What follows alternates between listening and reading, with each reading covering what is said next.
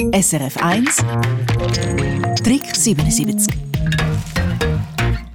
Es gibt viele Leute, die nehmen auf einer Reise ihr eigenes Kopfkissen von daheim mit.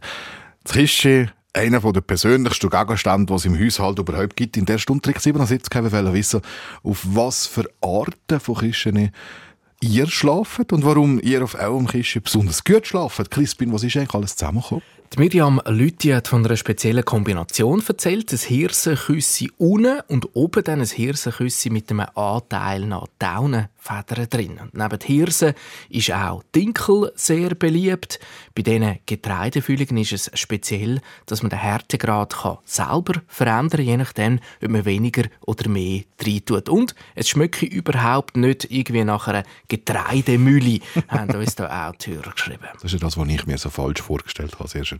Erzähl die Geschichte von, von Patrick Bart noch. Ja, er schreibt, meine Kissenfüllung ist aus Schafwolle und Arvenholzspänen. Man schläft damit herrlich, kann ich gerade so mir vorstellen. Jetzt, also, weißt, ehrlich gesagt, da kannst du ja Tausende von Franken ver verlochen, sage ich jetzt mal, wenn es darum geht, so Bettinhalt Sachen zu kaufen.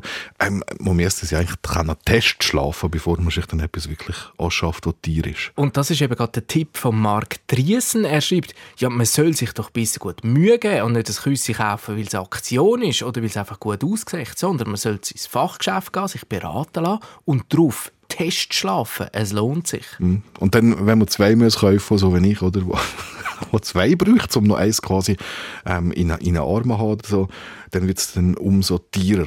Gell? Und äh, da gibt es äh, dann aber auch noch ganz andere Varianten, die wir bekommen, per Mail, so muss ich sagen. So. Zille Peter, sie schreibt, wenn schon ein zweites Küssi im Arm, dann bist du gut nicht ein Küssi, sondern ein grosser Teddybär. Das ist romantischer, wenn wir gerade bei der Romantik sind.